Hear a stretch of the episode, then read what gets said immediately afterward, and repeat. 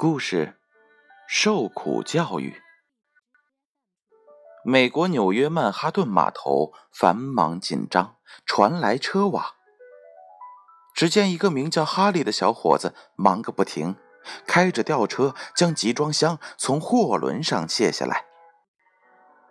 这是一项很累人的活儿，要求思想集中，不停的重复着机械乏味的动作。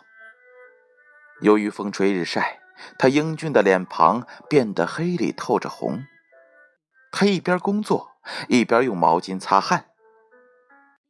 在码头上，哈利干活吃苦耐劳是出了名的。只要一提起他，工人们都纷纷翘起大拇指直夸他。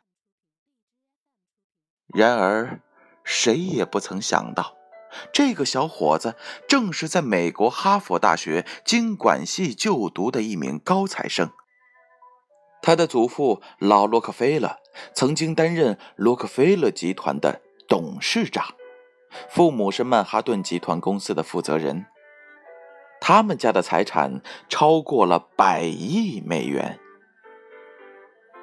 我们家族有一个常规：子女过了十八岁以后，经济上必须自立。哈利自豪地说：“其实我父亲年轻时要比我艰苦得多。当年他在普林斯顿大学读书，学习费用非常的昂贵。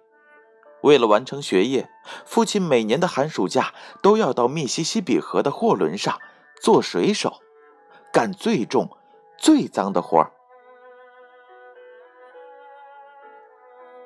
故事讲完了，小故事，大哲理。这则故事又告诉了我们什么样的道理呢？苦难是孩子最宝贵的财富，孩子成功必不可少的基础。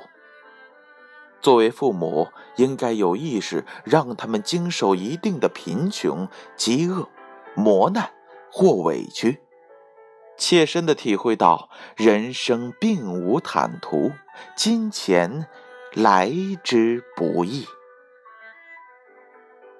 故事《受苦教育》由建勋叔叔播讲。